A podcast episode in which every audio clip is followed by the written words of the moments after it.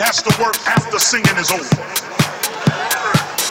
It has to work when the music stops. It's doing all of what you should be doing yourself.